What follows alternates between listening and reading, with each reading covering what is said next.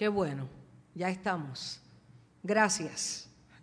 Gracias por darme el privilegio de estar en este lugar. Pastor Mario, quiero agradecerle el privilegio que me da de poder eh, en esta mañana compartir el púlpito. Este es el lugar en donde la palabra de Dios se trae al pueblo para edificación del pueblo. Y, y yo le doy a Dios el privilegio que me ha dado de conocerle y que usted me dé la oportunidad de estar aquí y sobre todo la oportunidad que me dieron con los jóvenes durante este fin de semana. Muchos de los jóvenes eh, que llegaron aquí llegaron a la expectativa de que le íbamos a dar el 1, 2, 3, 4 y 5 de cómo iban a restaurar las ruinas de la ciudad. Pero el Señor lo que tenía era algo totalmente distinto. No porque Dios no estuviera con ellos cuando hicieron el plan. Definitivamente eso es lo que Dios puso en el corazón y Dios lo va a hacer pero para nosotros poder restaurar afuera tenemos que empezar por dentro. Y Dios quiso trabajar con ellos de una forma bonita. Y yo quiero pedirle encarecidamente a los hermanos de esta congregación que apoyen a sus jóvenes. Nosotros ya vamos de picada. Ya, ya trabajamos mucho, hicimos muchas cosas, pero queremos ver nuestra iglesia florecer. Queremos ver nuestra iglesia crecer. Queremos que nuestros jóvenes no sean parte de esas estadísticas Queremos que nuestros jóvenes sean los que se levanten para dar a entender a esta sociedad que todavía hay un Dios que hace la diferencia. Y yo quisiera que usted, por favor, orara por los jóvenes, aunque no sean sus hijos, no importa, ore por ellos, ore por ellos, para que Dios haga una obra especial. La Biblia dice que oremos por la ciudad, porque si la ciudad está en paz, nosotros también estaremos en paz. Así que gracias por el privilegio y la oportunidad que me dan. Y yo quisiera utilizar los próximos minutos para poder compartir con ustedes unos versos de la Escritura y quisiera invitarle a que fuera conmigo, por favor, al libro de los Hechos. Libro de los Hechos.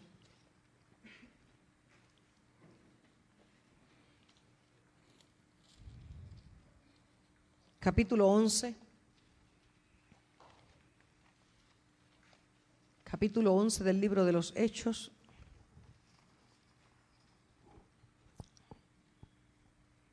Gloria a Dios.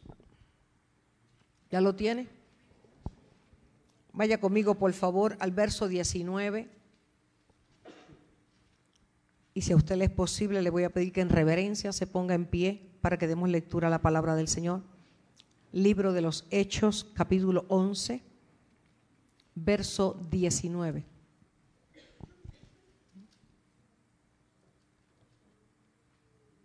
Y dice así la palabra de Dios en el nombre del Padre, del Hijo y del Espíritu Santo.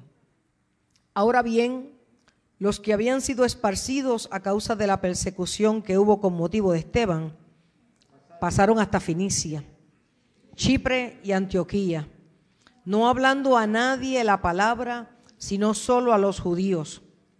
Pero había entre ellos unos varones de Chipre y de Sirene, los cuales cuando entraron en Antioquía, hablaron también a los griegos anunciando el Evangelio del Señor Jesús. Y la mano del Señor estaba con ellos, y gran número creyó y se convirtió al Señor.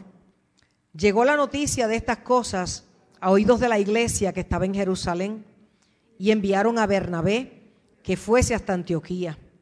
Este cuando llegó y vio la gracia de Dios, se regocijó y exhortó a todos a que con propósito de corazón permaneciesen fieles al Señor, porque era varón bueno y lleno del Espíritu Santo y de fe. Y una gran multitud fue agregada al Señor. Después fue Bernabé a Tarso para buscar a Saulo, y hallándole le trajo a Antioquía, y se congregaron allí todo un año con la iglesia, y enseñaron a mucha gente y a los discípulos se les llamó cristianos por primera vez en Antioquía. En aquellos días, unos profetas descendieron de Jerusalén a Antioquía y levantándose uno de ellos llamado Agabo, daba a entender por el Espíritu que vendría una gran hambre en toda la tierra habitada, la cual sucedió en tiempo de Claudio. Entonces los discípulos, cada uno conforme a lo que tenía, determinaron enviar socorro a los hermanos que habitaban en Judea, lo cual en efecto hicieron, enviándolo a los ancianos por mano de Bernabé y de Saulo. Esto es palabra de Dios, puede tomar asiento. Y yo quisiera hablar en los próximos minutos con ustedes acerca de una iglesia bendecida. ¿Le gustaría a usted ser llamada la iglesia bendecida de México? ¿Le gustaría a usted que dentro de la iglesia metodista, aunque deseamos que todas sean iglesias bendecidas, usted pudiera decir, príncipe de paz es una iglesia bendecida? Que cuando la gente le pregunte, ¿y tu iglesia? Usted le diga, mi iglesia es una iglesia bendecida. Nos encantaría poderlo decir y que la gente lo escuchara, no por el orgullo de levantar los hombros y pensar que ahora somos la mejor iglesia, sino porque nosotros poseemos lo necesario para declarar que somos la iglesia bendecida. Mientras yo leía el libro de los Hechos y estudiaba acerca de las iglesias y cómo Dios había trabajado con el pueblo, una de las cosas que me llamó mucho la atención fue precisamente esta iglesia, la iglesia en Antioquía. Una iglesia totalmente diferente a las demás.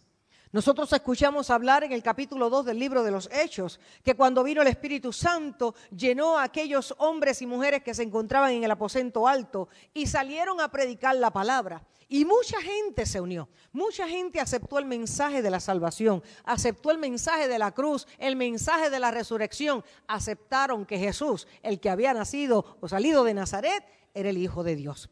Y esto hizo que la iglesia comenzara a crecer comenzó a añadirse la gente. Y dice la escritura que la gente era de un solo corazón, que la gente no tenía necesidad entre ellos, porque todos vendían sus propiedades y las repartían de acuerdo a la necesidad que el pueblo tenía. Comían juntos en las casas, alababan al Señor y tenían el favor del pueblo, porque los de afuera los miraban y decían, ¿qué tienen estos?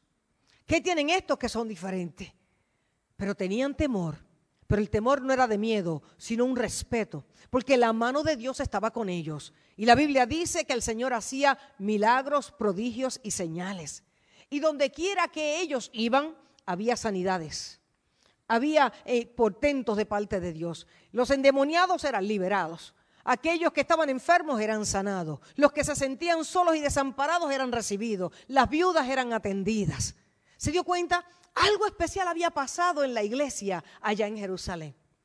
Pero la gente comenzó a moverse de un lugar a otro porque la persecución llegó. Cuando usted quiere servir al Señor, los problemas van a llegar. Cuando usted dice, esta semana quiero orar un poco más, ah, algo sucede en el trabajo.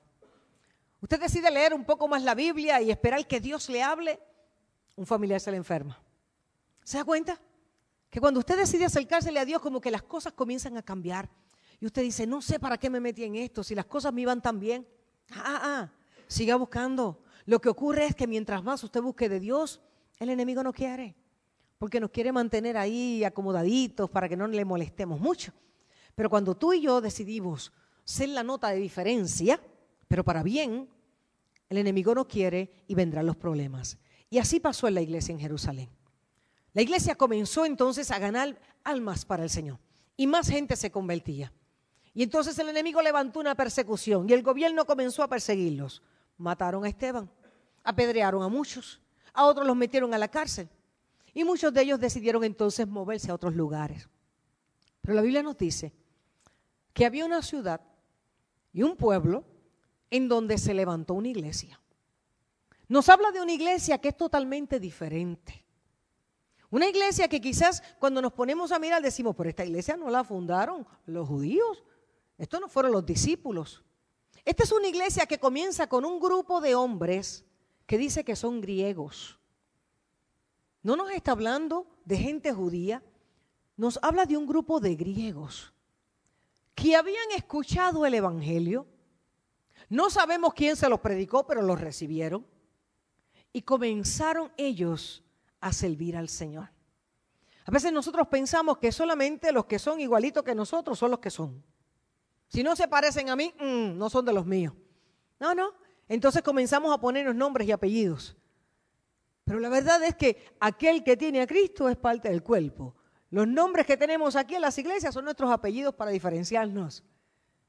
Pero nosotros debemos tener la misma esencia, porque la iglesia primitiva habla de que tenían una sola fe, un solo Señor, un solo bautismo.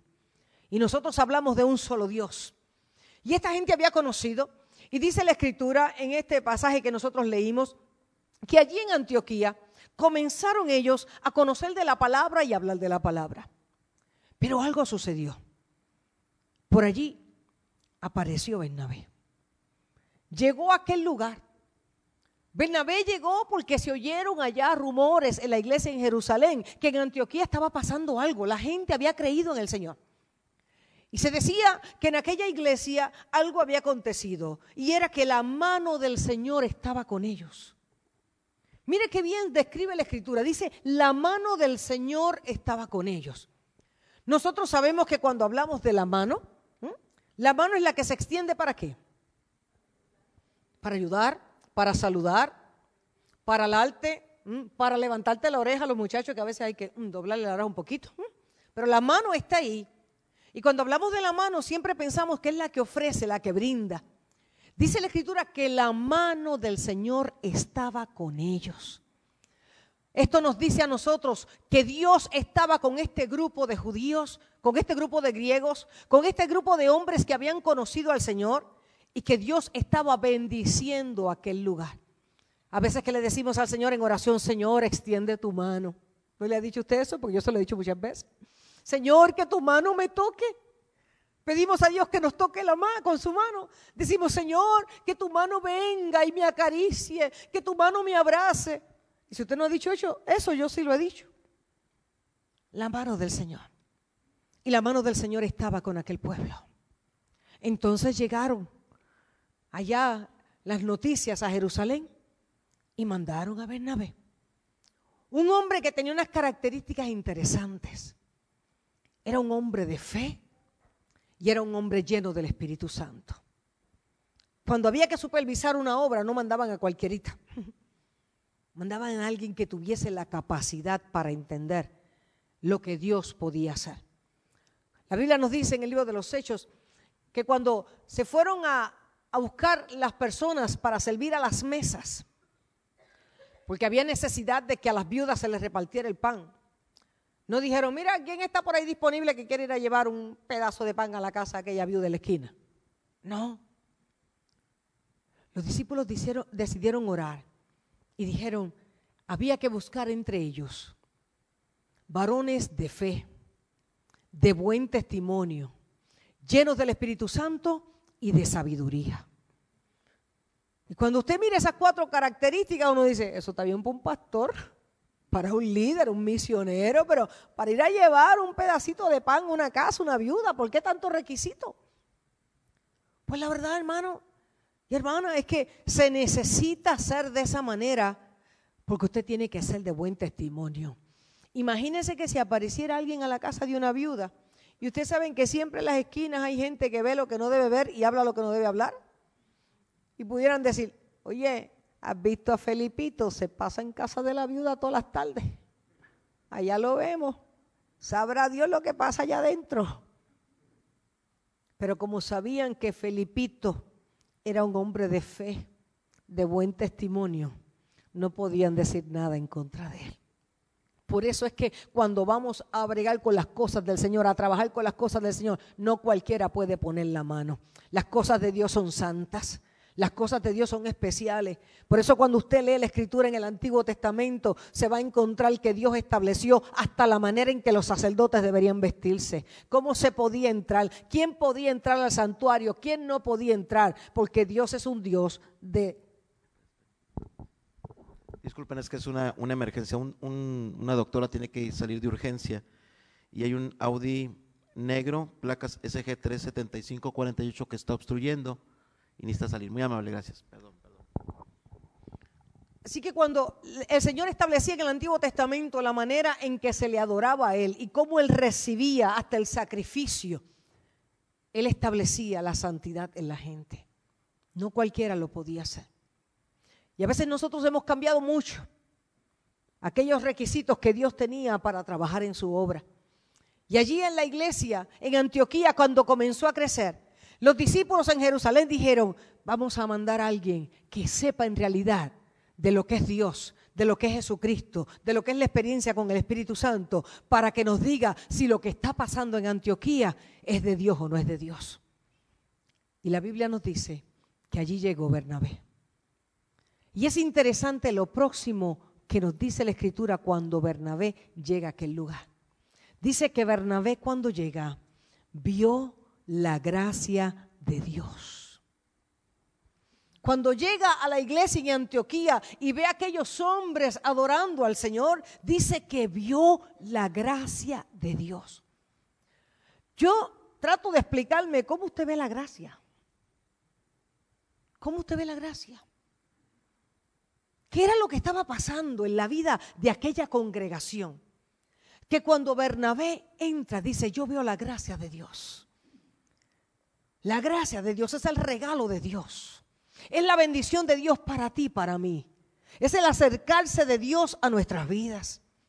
Y Bernabé cuando llega ve que algo extraordinario estaba pasando y dice, yo veí la gracia de Dios en aquel lugar. Una iglesia bendecida es aquella iglesia donde la mano de Dios está. Pero también donde se ve la gracia de Dios, donde los hermanos y las hermanas están juntos y comparten la bendición de la presencia de Dios, donde nos podemos abrazar sin temor, donde podemos entender que tu dolor es mi dolor, que la pérdida de aquella familia es mi pérdida, que el dolor del otro es mi dolor, pero a la misma vez la alegría tuya es la mía.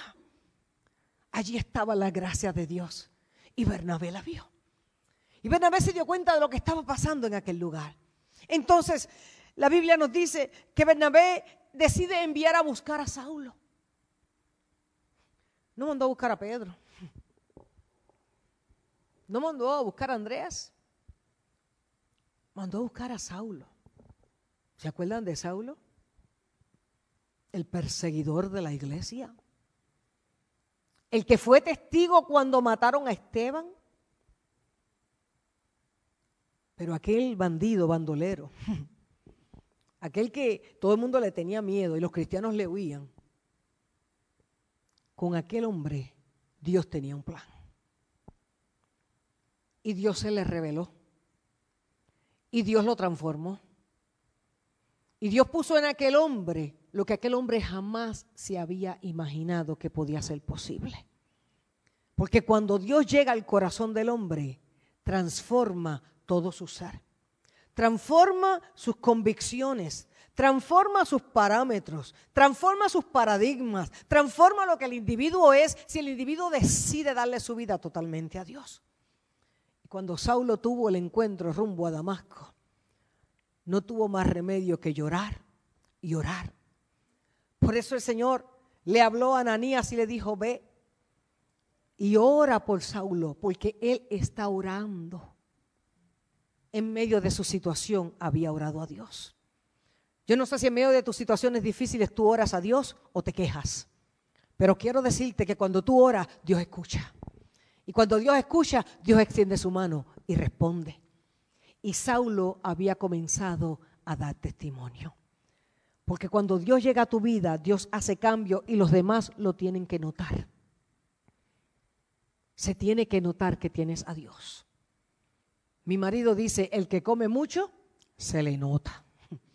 Y el que tiene a Dios, se le nota también. Si usted tiene a Dios, se le tiene que notar. Porque Dios es gozo, Dios es paz, Qué bueno es saber que usted se encuentra con una persona y usted dice, ay, qué bueno me voy a encontrar con fulana, porque cuando hablo con ella, ay, uno se siente tan bien. Pero qué triste sería que cuando te vieran venir, cruzaran del otro lado de la calle y dicen, ay, ahí viene fulana otra vez, hay que sacarle el cuerpo. Entonces esa fulanita no está reflejando a Dios. No importa que esté sentada 50 años, 20 años, 10 años en las bancas de la iglesia. Porque el estar sentado en las bancas de la iglesia no nos cambia nos cambia la palabra y la relación con Dios. Entonces, Saulo fue transformado y Bernabé dijo, yo quiero que aquí venga aquel hombre que también fue transformado, lleno del Espíritu Santo. Y Saulo llegó. Y en aquella iglesia no solamente la mano de Dios estaba sobre ella, no solamente la gracia de Dios había sido vista, sino que ahora llega Saulo y junto a Bernabé comienzan entonces a enseñar. Porque la iglesia de Dios tiene que ser enseñada. Tú y yo no nacimos sabiendo. Aunque déjeme decirle, cuando teníamos 18 años nos creíamos que no sabíamos el mundo entero. Yo no sé hoy los chicos suyos, pero yo tengo uno de 19. Y ese de 19 a veces me dice, mami, lo que pasa es que eso era en tus tiempos. A lo mejor los suyos no le dicen eso, pero Cuando digo, papá, pero las cosas no son así. No, pero eso era en sus tiempos, mami, en tus tiempos. Hoy es diferente. Ellos hoy piensan que saben más que nosotros. Pero mi mamá decía, me decía a mí, mira nena, cuando tú ibas, ya yo venía. Ya yo había pasado por eso. Y a veces en la iglesia hay gente que piensa que se lo sabe todo. Vamos a leer un verso de la Biblia y ya ni le presta atención. Ah, eso yo me lo sé. Oye, en el día de ayer, yo dividí a los jóvenes de dos en dos y le di a cada uno un verso bíblico para que lo leyeran. Y le dije a ellos dos, lean el verso bíblico y díganme qué Dios le está diciendo con ese verso bíblico. Y ellos comenzaron a hablar el uno el otro.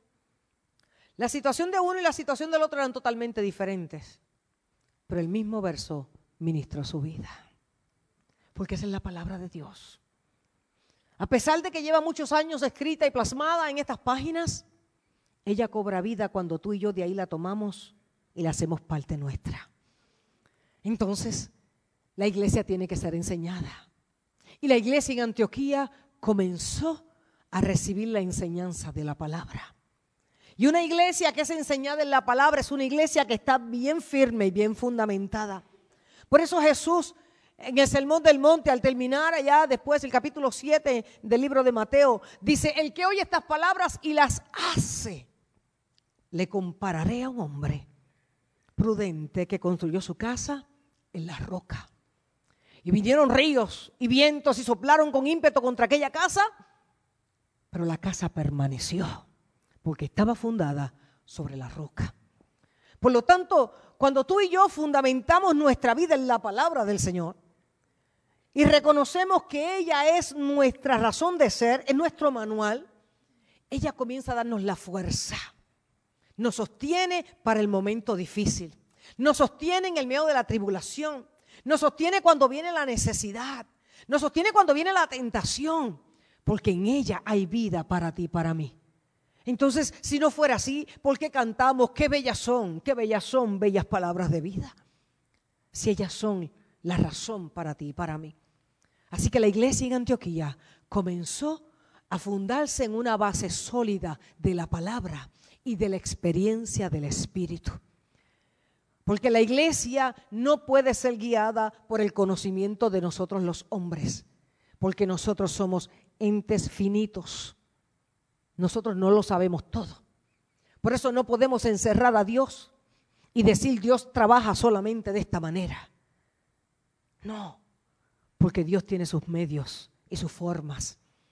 Y Dios sabe cómo llegar al hombre por eso la Biblia dice que de muchas maneras Dios habla, mas el hombre no entiende. Tú no podrás entender quizás lo que yo te estoy diciendo hoy, pero esto es una manera de Dios hablar. Quizás hay alguien que no te entiende como tú hablas, pero es una manera de Dios hablar. Por eso la enseñanza de la palabra es esencial y la presencia y llenura del Espíritu Santo para ayudarnos a entenderla, porque solo no lo podemos hacer. Por eso es que la Biblia cuando hablamos de ella decimos que es un libro inspirado por Dios. Y Dios es Dios Padre, Dios Hijo y Dios Espíritu Santo. Entonces, el Espíritu Santo acompaña la enseñanza para que tú y yo la podamos recibir, entender y ponerla por obra en nuestra vida. Jesús dijo, yo me voy, pero no les voy a dejar huérfanos, les enviaré al consolador y Él les recordará todas las cosas que les he enseñado y Él estará con ustedes y caminará y les guiará a toda verdad y a toda justicia. La iglesia bendecida es la iglesia donde la mano de Dios está. Es la iglesia en donde la gracia de Dios se ve.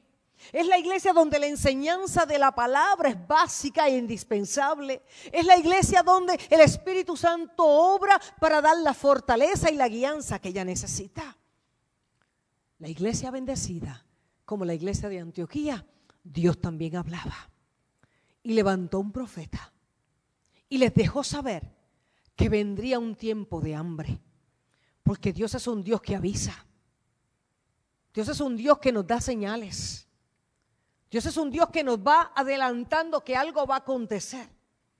Que nosotros a veces no estemos listos, o que no estemos conscientes de ellos es otra cosa. Pero Dios sí habla. ¿Por qué usted cree que en las carreteras hay eh, um, signs, eh, señales? ¿Por qué usted cree que en la carretera hay señales? Porque le está guiando a usted. Si no, imagínese el clase de tráfico que encontraríamos si no hubiese señales. Pero usted y yo tenemos que leerlos y seguirlos. Dios nos da señales para que también nosotros sigamos. Si usted va en su auto, como me pasó a mí en una ocasión, íbamos en el auto, mi marido me dijo, ¿tú manejas? Digo, no hay problema, manejo. Y vamos a manejar 16 horas. Y él me dijo, maneja, yo me voy a recostar. Y él se recostó a dormir un ratito y mi hijo también, mientras yo manejaba. Y voy manejando, manejando, y de momento él se despierta y dice, eh, ¿cuánta gasolina tienes? Oh, oye, estamos casi sin gasolina. Y me dice, ¿cuándo ¿dónde está el próximo eh, estación de gasolina? Y digo, pues yo no sé. Y me dice, pero ¿cómo que no sabes? Tú no vienes mirando los letreros. Y digo, no, tú me mandaste a manejar, yo estoy manejando y cantando, yo no. Ahí tuvimos que empezar a averiguar dónde estaba la próxima estación de gasolina para echar gasolina. Porque allá te avisa y te dice, la próxima estación, 30 millas, 25 millas o cosas así. Pero yo no venía mirando eso. Aprendí que hay que mirar los letreros. Hay que mirar las señales. En la vida cristiana es igual. Tienes que mirar las señales. Dios da señales. Dios nos avisa. Y Dios avisó que venía una hambruna. Y la Biblia misma hace un paréntesis y dice que sí, se dio en los tiempos de Claudio. Por lo tanto, era necesario que la iglesia se preparara. ¿Y qué hizo la iglesia? Hizo provisión. Levantó entre ellos de lo que ellos tenían para poder bendecir cuando el momento llegara. Y escogieron personas designadas para llevar la ayuda. En la iglesia bendecida, como la iglesia de Antioquía, es la iglesia en donde la mano de Dios está sobre ella. Es la iglesia donde vemos la gracia de Dios en medio del pueblo. Es la iglesia donde la enseñanza de la palabra es básica y esencial. Es la iglesia donde la presencia del Espíritu Santo está para guiar y dirigir. Es la iglesia donde se dan las señales y la profecía de parte de Dios. Y el último punto que les quiero decir se encuentra en el capítulo 13. Vaya conmigo. 13 del libro de los Hechos. Capítulo 13 del libro de los Hechos. ¿Está ahí conmigo? Capítulo 13, verso 1 dice así. Puede escucharlo, yo lo leo. Había entonces en la iglesia que estaba en Antioquía profetas y maestros.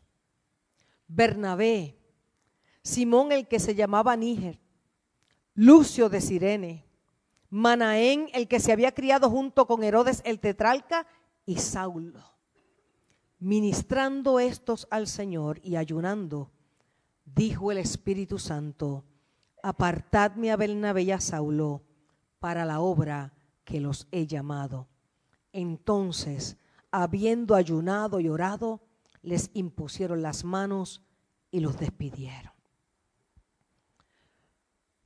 Cuando todas estas cosas que le he mencionado ocurren dentro de la iglesia, Dios dentro de la iglesia levanta maestros, levanta profetas, levanta pastores, evangelistas, misioneros, obreros. No salen de allá de un monte, salen del corazón de la iglesia. En una ocasión había una familia hablando así con otra. Y una le dice, el hijo mío mayor es bien inteligente. Y ese yo quiero que sea ingeniero. Y ahí estoy empujándolo, tú tienes que ser ingeniero porque eres bien inteligente. El segundo no es tanto. Así que le dimos, mijo, tú estudia lo que tú quieras. Es más, si quieres ser pastor, también puedes ser pastor.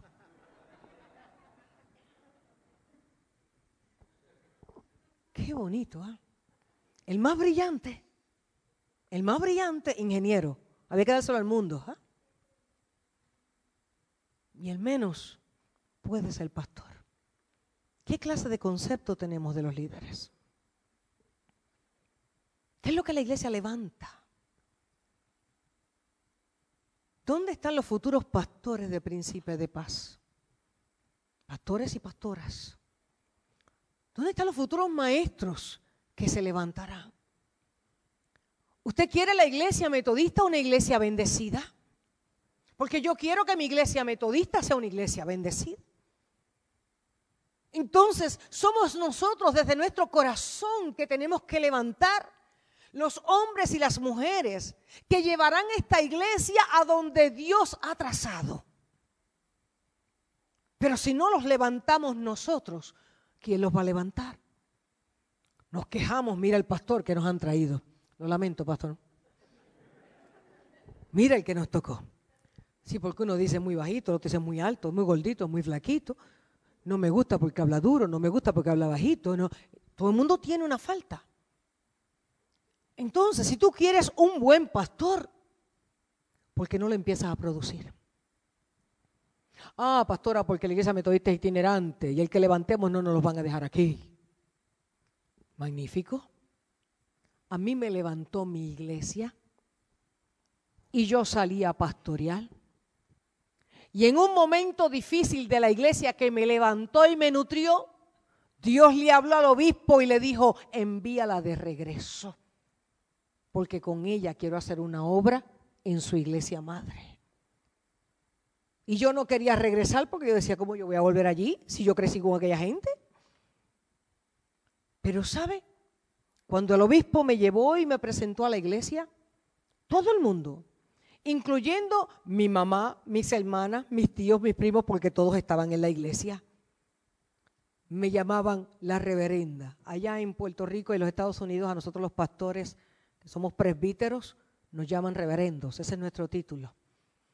Y todo el mundo era la reverenda y la reverenda. Y mi mamá decía, llamen a la pastora que hay que comer. Y mi hermana decía, pastora que te vengas a comer. Fui pastora de mi iglesia por tres años. Y en tres años no oí mi nombre, porque todos me reconocieron y me dieron el lugar, porque ellos fueron los que me nutrieron y me levantaron. Y Dios me llevó para en tres años levantar a la iglesia de la crisis en que se había encontrado. Le dije a los hermanos, todos tenemos que buscar a Dios, porque estamos dentro del barco. Si se hunde el barco, nos hundimos todos. Si el barco llega a puerto seguro, todos vamos a llegar a puerto seguro. Y Dios nos llevó a puerto seguro en tres años. Dios lo hizo. Pero la iglesia levantó pastores, maestros y evangelistas. Yo quiero decirte, amada iglesia, que es tu responsabilidad levantar a aquellos que Dios quiere usar y que Dios quiere llevar para que el propósito de Él se cumpla en la iglesia. Y la Biblia nos dice que en oración y en ayuno no fue porque esta es panita mía, perdón, la expresión panita, no sé qué buena gente, amigo.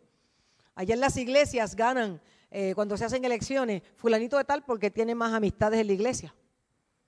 Y cuando llegan los momentos de las nominaciones en el año, quizás esto aquí no pasa en México, pero allá en los Estados Unidos, cada vez que iba a hacerse una nominación, decían fulanito, Mira, pero el fulanito no, no funciona, el fulanito lleva un año en ese puesto, no ha hecho nada. No, pero es que, es que su papá fue líder laico. Y él tiene que ser el líder laico, porque el papá dijo, mi papá fue líder laico, yo soy líder laico, mi hijo líder laico y mi nieto va a ser líder laico.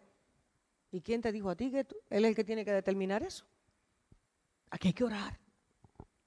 Y a veces no nos damos cuenta que se nos deteriora la obra porque no estamos siguiendo el ejemplo de la iglesia de Antioquía. Dice que oraron, ayunaron, y el Espíritu Santo dijo, apartadme a Saulo y a Bernabé para la obra que les he preparado. La iglesia bendecida es la iglesia donde en oración y en ayuno se levantan los futuros líderes que le llevarán a la iglesia al puerto seguro que Dios ha trazado. Pero somos nosotros los responsables.